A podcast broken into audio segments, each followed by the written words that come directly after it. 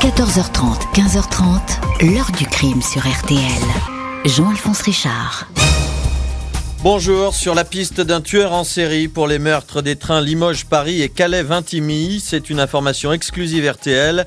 Les enquêteurs ont fait le lien entre les deux affaires, notamment grâce au témoignage des contrôleurs. Il s'agirait bien d'un seul et même tueur. Bonjour, en cette fin d'année 1999, alors que les fêtes de fin d'année approchent, une silhouette va semer la terreur dans la France entière. Deux femmes assassinées dans des trains, une troisième retrouvée sous un tas de charbon dans une cave à Amiens, des meurtres dans le désordre commis à la hâte et qui ne se ressemblent pas. Ils portent pourtant la signature d'un même homme, celle de Sid Ahmed Rezala, 20 ans. Dans cette enquête, le nom du suspect numéro 1 est rapidement dévoilé, on va alors le suivre à la trace. La traque de celui qu'on surnomme le tueur des trains va se transformer en jeu de piste. Il faudra aller jusqu'au Portugal pour le retrouver et l'arrêter. Rezala va alors prendre un malin plaisir à jouer avec les nerfs des policiers et des juges, distillant certes quelques morbides confidences, mais refusant obstinément de s'exprimer devant la justice. Pourquoi cet homme tuait-il au hasard de ses voyages? Comment a-t-il pu échapper si longtemps à la police? Lui qui agissait à visage découvert Question posée aujourd'hui à nos invités, acteurs et témoins de cette affaire. 14h30, 15h30. L'heure du crime sur RTL. Aujourd'hui, dans l'heure du crime, l'affaire Sid Ahmed Rezala, bientôt surnommé le tueur des trains. Ce jeune multirécidiviste est loin d'être inconnu de la justice quand son nom commence à émerger à l'automne 99 après un meurtre perpétré à bord d'un train. Mercredi 13 octobre 1999, une habitante du village de Chabenay, dans l'Indre, à une trentaine de kilomètres au sud de Châteauroux, est intriguée par une forme le long de la voie ferrée sur le ballast, au pied d'un poteau de caténaire. C'est bien un corps, celui d'une jeune femme qui s'est fracassée contre le pylône. On pense aussitôt à une chute accidentelle d'un train, un suicide. Les constatations des gendarmes et du légiste ne vont pas dans ce sens.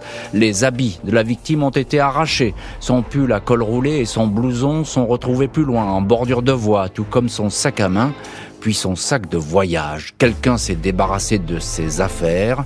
La jeune femme a été jetée hors du train. Impossible de savoir si elle a subi des violences sexuelles. Sa montre s'est arrêtée à 4h10 du matin, l'heure où le corail 4412 Limoges-Paris traverser la gare de Chabenay à 160 km heure.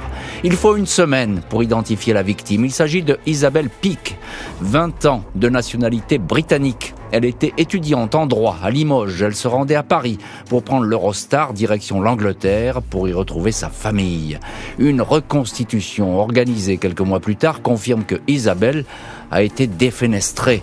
Le dernier essai est tombé en plein sur le point d'impact réel et le mannequin a rebondi de la même façon que le corps contre le poteau caténaire, note le rapport d'expertise.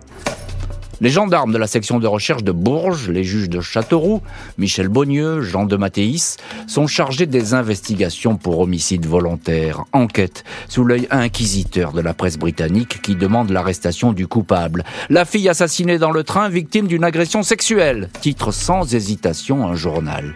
Il est établi que Isabelle Pic est montée à 3h08 dans le Limoges Paris. Auparavant, elle a retiré 2000 francs dans un distributeur, somme qui n'a jamais été retrouvée dans ses affaires, éparpillées le long de la voie ferrée. Un voyageur se manifeste auprès des enquêteurs. Il certifie avoir vu la victime discuter avec un homme jeune sur le quai de la gare de Limoges juste avant de monter dans le train. Un premier portrait robot filtre dans la presse.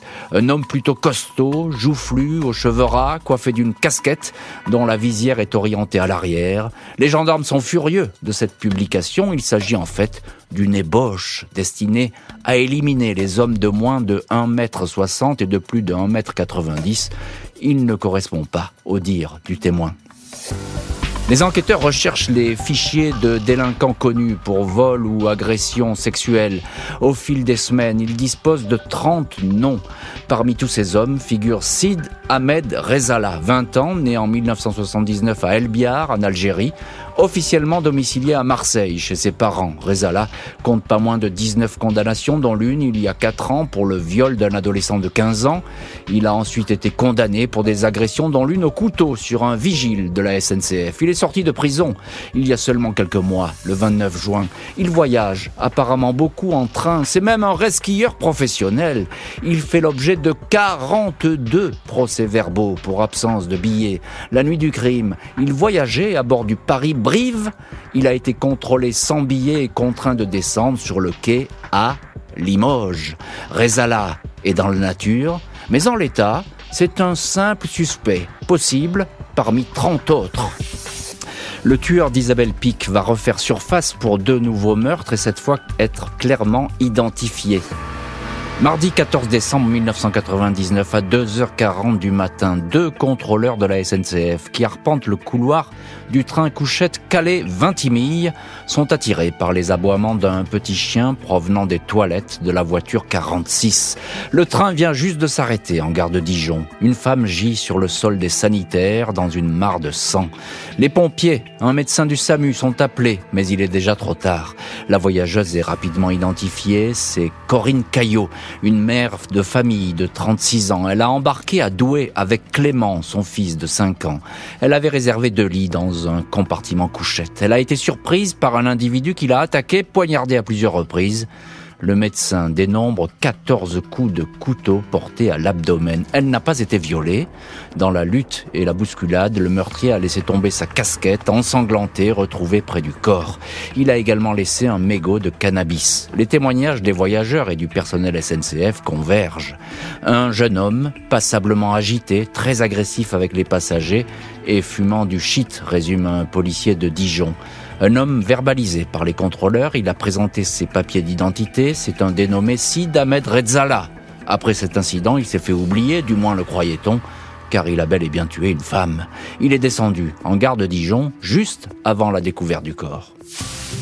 Vendredi 17 décembre, trois jours après le meurtre de Corinne Caillot, une jeune femme de 20 ans, Émilie Bazin, est retrouvée sans vie par des policiers sous un tas de charbon dans la cave de son immeuble au numéro 56 de la rue Jules Lefebvre à Amiens. L'étudiante en ethnologie n'avait pas donné signe de vie depuis le 29 octobre. Elle avait brutalement disparu après une soirée. Les policiers soupçonnent aussitôt aussi d'Ahmed Rezala. Il séjourne souvent à Amiens. Il rend ici visite à son ancienne compagne, Nadia, la mère de leur petite fille de 18 mois, et il a aussi ses habitudes dans l'immeuble où vivait Émilie Bazin. Le matin même de la découverte du corps d'Émilie, il était en ville, il a retiré 400 francs dans une banque. Isabelle Pic, Émilie Bazin, Corinne Caillot. C'est dans cet ordre que Rezzala aurait tué les trois femmes. Un avis de recherche est lancé, son signalement communiqué à toutes les gendarmeries et commissariats. Les témoignages, très souvent anonymes, commencent à affluer, notamment auprès du commissariat de Dijon, qui enquête sur la mort de Corinne Caillot. L'homme à la casquette est signalé partout. On vérifie tout, même les déclarations les plus incongrues, dit un policier. Les enquêteurs essaient de reconstituer le parcours du suspect. Ils savent que le mardi 14 décembre, jour du dernier meurtre, celui de Corinne Caillot dans le Calais-Vintimille, il est passé chez ses parents à Marseille. Il en est reparti le lendemain vers 18h30. Les policiers l'ont raté de peu. Le juge de Dijon est accusé d'avoir avoir délivré trop tardivement sa commission rogatoire, le cas Rezala est embarrassant car il peut à tout moment tuer. À nouveau, L'homme à la casquette est dans la nature, il a réussi à glisser entre les mailles d'un filet policier pourtant étroit. Gare, port et aéroport sont sous haute surveillance.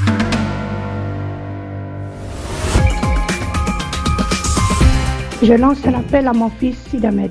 Rends-toi à la justice en qui tu dois avoir confiance. Quoi que tu aies fait, et même si tu n'as rien fait, tu dois maintenant t'expliquer devant un juge. La fuite ne sert à rien, sauf à aggraver les choses. Fais-le pour nous, pour ta famille, pour ta petite fille. Le nom et les empreintes de Sid Ahmed Rezala sont versées au fichier de l'espace Schengen. Toutes les polices européennes sont censées l'interpeller, même si en Espagne, il est passé au travers des mailles du filet. Il a été arrêté pour un vol à l'étalage, relâché dans l'attente qu'on vérifie son identité, et a aussitôt disparu. Vendredi 7 janvier, trois semaines après son dernier meurtre, Rezala est signalé au Portugal. Il a appelé son ex-compagne Nadia à Amiens pour avoir des nouvelles. Il a également joint sa famille à Marseille qu'il exhorte de se rendre Le suspect appelle depuis des cabines publiques de Baixa des Bagnera, localité touristique sur les bords du Tage, juste en face de Lisbonne. La police portugaise établit que Rezala loge chez un habitant qui lui a offert l'hospitalité. Mardi 11 janvier, dans la matinée, une équipe d'enquêteurs français débarque à Baixa des Bagnera. Un dispositif de surveillance est mis en place autour de l'immeuble. Après quelques heures de planque, les policiers français, portugais voient apparaître Sid Ahmed Rezala. Il est arrêté dans la rue. Il ne donne pas son identité, mais ses empreintes digitales permettent de l'identifier. Rezala a bien failli leur échapper. Il avait prévu de partir pour l'Espagne le lendemain prendre un bateau pour les Canaries, puis l'Algérie. On aurait sans doute perdu sa trace. Rezala est emprisonné, il ne dit rien. Le 17 janvier, interrogé par le procureur de Lisbonne, le juge et les policiers de Dijon, il se tait. La France demande son extradition.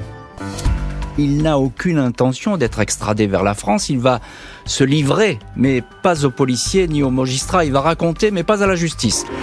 Samedi 20 mai 2000, alors que la France continue à demander l'extradition de Rezala, retardée par des recours, celui-ci s'exprime dans une longue interview accordée au Figaro Magazine. Il avoue les meurtres. À propos d'Émilie Bazin à Amiens, il dit qu'il la connaissait bien. Elle faisait selon lui souffrir un de ses petits amis. Je l'ai tué pour venger son mec, affirme Rezala qui ajoute 30 secondes avant, je ne savais pas que j'allais tuer. C'est un flash. Tu la vois morte. C'est comme un ordre qu'on te donne en image et après tu l'exécutes. Au sujet de la Britannique Isabelle Peake, elle était très douce. Elle a téléphoné à son mec. J'ai encore vu ce flash. Rezala évoque Corinne Caillot. Il dit qu'il s'agit de folie pure. Il voulait seulement lui voler son sac. Il ne savait pas, dit-il, qu'elle avait un gamin parce que sinon, c'est sûr, il n'aurait rien fait. Interview surprise qui fait beaucoup de bruit. L'avocat de la famille Pic parle d'un individu mégalo pervers. Avocats et juges ne vont pas avoir le loisir d'entendre Sid Ahmed Rezala. 28 juin 2000, alors que son extradition est désormais actée, le suspect se donne la mort. Il a profité du manque d'attention des gardiens, tous occupés à suivre le match de l'Euro France-Portugal, pour mettre le feu avec son briquet à son matelas.